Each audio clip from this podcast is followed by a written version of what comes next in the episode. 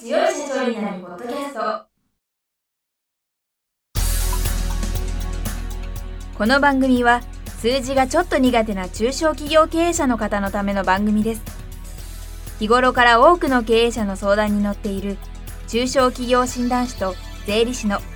2人の対談形式で中小企業の現場の目線から専門知識を分かりやすく解説します。会社経営に数字を上手に活用していただくために会計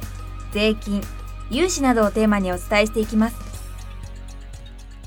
こんにちは。中小企業診断士の六角です。いつも数字に強い社長になるポッドキャストをお聞きいただきありがとうございます。今回も弁護士の春山俊秀先生にゲストにお越しいただいております。春山先生今週もよろしくお願いいたします。よろしくお願いします。春山先生はご経歴の中で会社の法務部にご出向されてたっていうことなんですけれども会社の法務部の時はどういうお仕事をされてたんでしょうか？私あの2社こうさせていただいたことがありまして一つがメーカーの配信正規株式会社というところとあとは皆様ご存知かもしれませんけどアマゾンジャパン合同会社ですねでそれぞれは法務部に出向でしたので基本的には社内の法務契約書のチェックから始まったりあとは新しいサービスを始める時にこのサービスって何か法律上問題があるのとか許認可取らなくちゃいけないのとかあとは報告するにあたって、まあ、その例えば景標法に違反するものがないかどうかとかいうところの相談をいろいろ受けてましたね。で顧問弁護士と社内弁護士っていうのはどういったところが違うんですか？そうですね。結構その見方によるんですけれども私としてはかなり違うと思っていて外部の顧問弁護士顧問に限らず外部の弁護士というのはですねある意味客観的にリスクを指摘してほしい。つまりこれを実際にやるかどうかということじゃなくてリスクを端的にこういうリスクがあると。でこのリスクは将来的にどういうことになるのかとか非常に高額の損害賠償請求を受けるのかとか特許認してしまうのかとかあとはまあレピュテーションリスクとかそういうところをなるべく客観的に指摘しててほしいというところになるんですけれども社内弁護士の仕事っていうのはそれを実際にリスクを評価して、まあ、実際にやった時に会社にどんな影響があるのかとか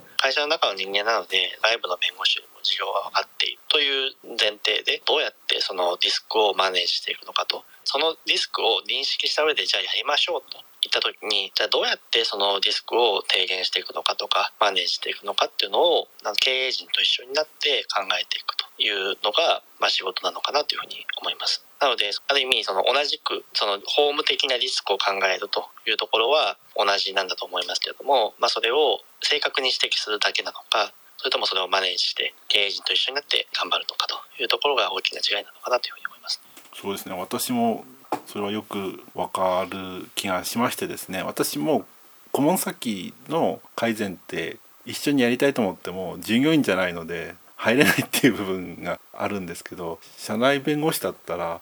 リスクマネージって従業員の方と一緒に関われるっていう面が大きく違いますね。そうですね従業員の方は法律のことに関しては詳しくない方が多いのである意味そのリスクっていうのをどうやってうまくしかも優しく説明できるのかっていうところも大事になりますし、まあ、その上で理解してもらうということとあとそれをあの一緒になって付き合ってあげると付き合ってあげるって言うとちょっとなんか言い方あれかもしれないですけど普通に外部の法律事務所を持つ弁護士ができないところっていう意味ではやりがいを感じられる部分なのかなというふうに思いますね。でもコストの面から見たら当然企業内弁護士の方がコスト高いんですよね。ぶっちゃけて言うと一概にそうとも言えなくて割と海外のロイヤーつまり顧問企業内弁護士の先生方はかなり資格を持ってるがゆえに高かったりするんですけれども会社様によってはあまり資格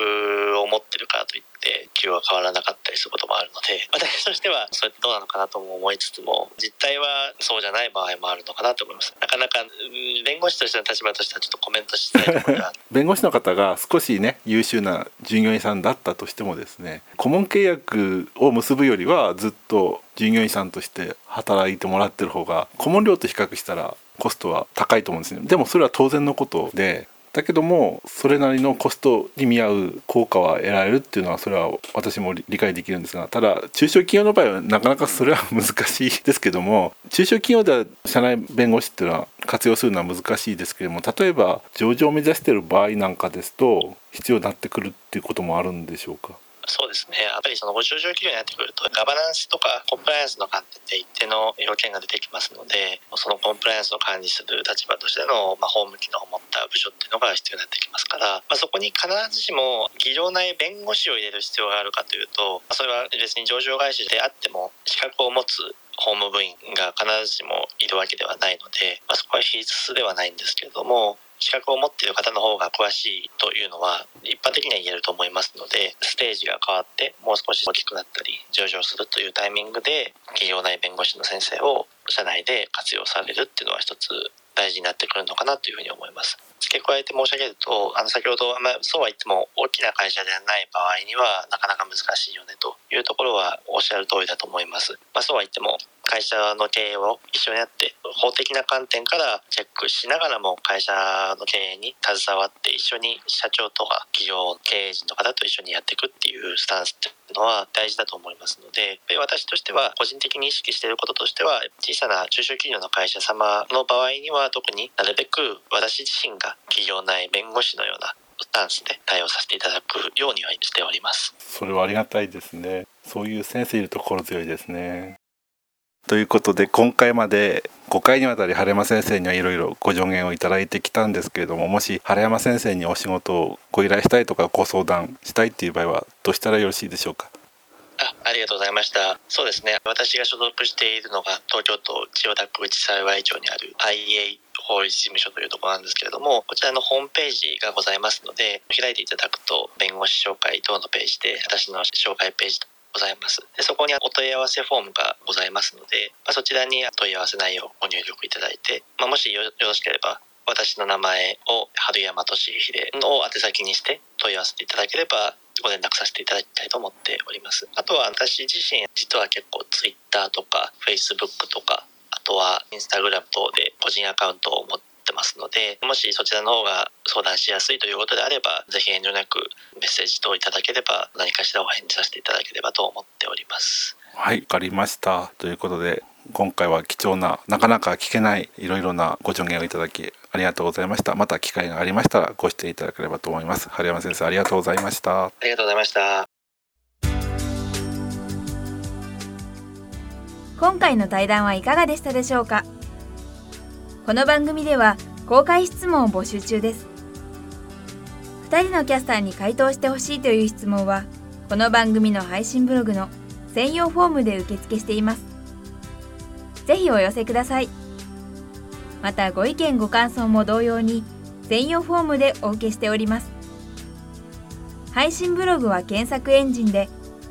数字に強い社長と検索し最初に出てくるブログですそれでは次回もどうぞお楽しみに。